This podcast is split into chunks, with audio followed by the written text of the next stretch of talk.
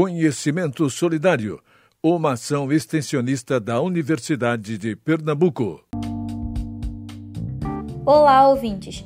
Sejam bem-vindos a mais um episódio do Pode Se Cuidar. Meu nome é Gabriele Valariano e somos estudantes de enfermagem da turma 107 da Universidade de Pernambuco. E hoje iremos conversar sobre as doenças autoimunes. Você sabe o que são e como se apresentam? Fique conosco até o final desse episódio e descubra. Bom, pessoal, meu nome é Gabriela Vanderlei e fazendo uma breve introdução ao tópico, sabe-se que as doenças autoimunes se desenvolvem a partir da produção de anticorpos pelo sistema imunológico contra componentes do próprio organismo, por motivos que variam entre fatores genéticos, patógenos, situação hormonal, estresse ou até mesmo por motivos desconhecidos, o corpo começa a confundir suas próprias proteínas com agentes invasores, passando a atacá-las. É estimado que cerca de 3% da população mundial seja afetada por doenças autoimunes, tendo alta incidência em países desenvolvidos e pessoas do sexo feminino. Normalmente, essas doenças são imperceptíveis por longos períodos, não apresentando sintomas e, assim, contribuindo para o progressivo dano do corpo. Existem mais de 50 desses tipos de doenças, podendo ser citadas como as mais conhecidas o lúpus, vitiligo, psoríase, esclerose múltipla, doença de Crohn, doença celíaca, diabetes tipo 1, entre outras.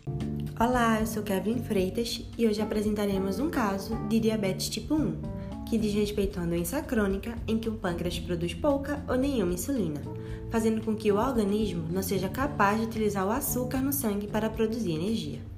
Temos aqui conosco o Sr. Rogério Alexandre, que vai nos contar um pouco da sua convivência com essa doença.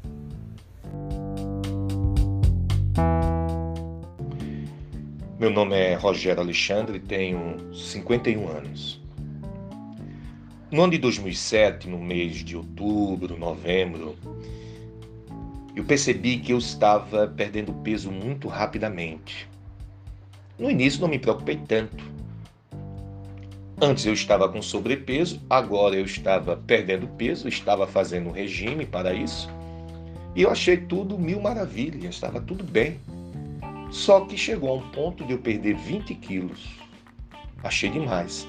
Parei de fazer esse regime e continuei perdendo peso.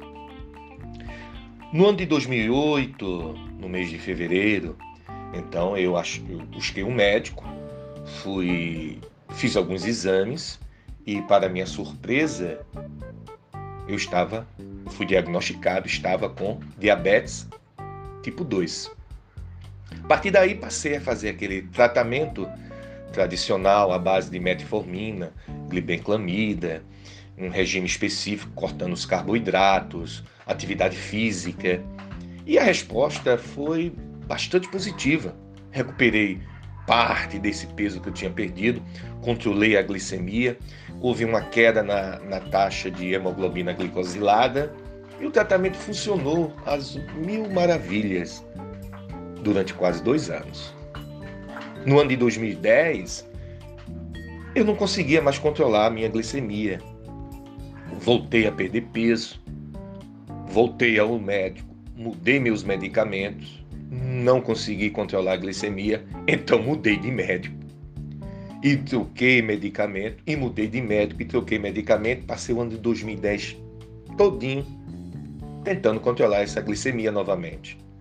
Só no ano de 2011, em janeiro, encontrei uma médica que, ao escutar todo o meu relato dos acontecimentos durante esse período de tratamento, ela achou também um pouco estranho, mudou mais uma vez o medicamento, não houve resposta, até que ela pediu para fazer alguns exames específicos. Quando retornei à médica, ela disse: Você tem diabetes tipo 1. Eu estranhei, tipo 1. 40 anos de idade, eu com diabetes, fui diagnosticado com diabetes tipo 1.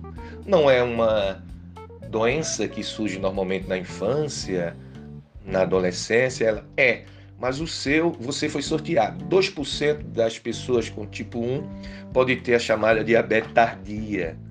Também é uma diabetes autoimune, latente, adulta, conhecida também como LADA. Aí ela olhou para mim e disse: Olha, você precisa então tomar insulina.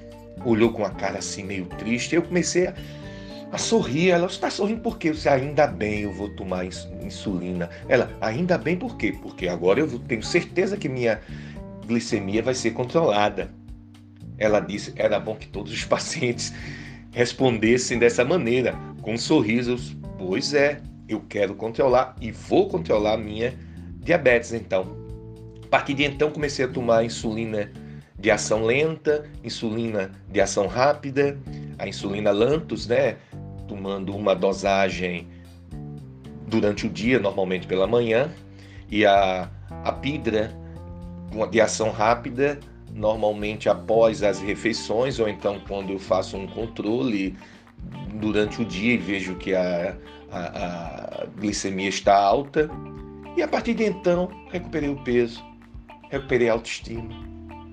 E botei na minha cabeça que eu não sou diabético, eu estou diabético. Chego a dizer até que a minha qualidade de vida melhorou demais. Eu parei de extravagâncias, eu fiz mais atividade física, eu controlei a, a, a, uma, a minha alimentação, um regime, um regime balanceado. Acho que estou até melhor de quando eu não tinha diabetes. Estou até mais feliz. É por isso que eu digo, eu vou morrer. Mas a diabetes não vai me matar, não. Eu vou morrer de, outro, de outra causa, mas de diabetes não. Porque eu sou diabético. Hum, não, eu estou diabético. Então eu tenho diabetes. E daí? Não ligo para isso não. É uma doença que é totalmente controlável e eu consegui, estou conseguindo até então controlar. OK? Obrigado pela oportunidade a todos vocês. Um abraço. Rogério, seu relato foi muito válido e agradecemos sua participação. Agora temos aqui a enfermeira e professora Catiúcia para nos explicar um pouco sobre as doenças autoimunes. O sistema imunológico reconhece as substâncias estranhas ou perigosas antes de poder defender o corpo contra elas. Essas substâncias incluem bactérias, vírus, parasitas como vermes, algumas células cancerígenas e até órgãos e tecidos transplantados. Essas moléculas são chamadas de antígenos. Os antígenos podem estar contidos dentro de células ou na superfície celular, como nas bactérias ou células cancerígenas, ou fazer parte de um vírus. Normalmente, o sistema imunológico reage apenas aos antígenos de substâncias estranhas ou perigosas e não aos antígenos dos próprios tecidos da pessoa. No entanto, às vezes o sistema imunológico funciona de forma incorreta, considerando os próprios tecidos do organismo como elementos estranhos e produzindo anticorpos anômalos, denominados autoanticorpos ou células imunológicas que vigiam e atacam determinadas células ou tecidos do organismo. Essa resposta é denominada de reação autoimune. A reação autoimune resulta em inflamação e dano tecidual. Esses efeitos podem constituir uma doença autoimune. Não se sabe por que algo desencadeia uma reação ou doença autoimune em uma pessoa e na outra não. Entretanto, às vezes há causas hereditárias. Algumas pessoas têm genes que as tornam um pouco mais susceptíveis a desenvolver uma doença autoimune. Essa susceptibilidade, ligeiramente aumentada para desenvolver uma doença autoimune, é herdada, não a própria doença. Os sintomas variam segundo a doença e a parte do corpo afetada. Algumas doenças autoimunes afetam determinados tipos de tecido em todo o corpo, como vasos sanguíneos, a cartilagem ou a pele.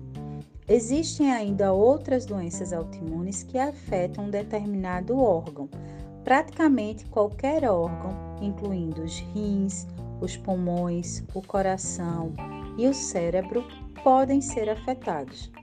A inflamação decorrente e a lesão nos tecidos podem causar dor, deformação nas articulações, fraqueza, icterícia, que é a pele amarelada e mucosas amareladas, prurido, dificuldade respiratória, acúmulo de líquido, que a gente chama de edema, delírio e até a morte.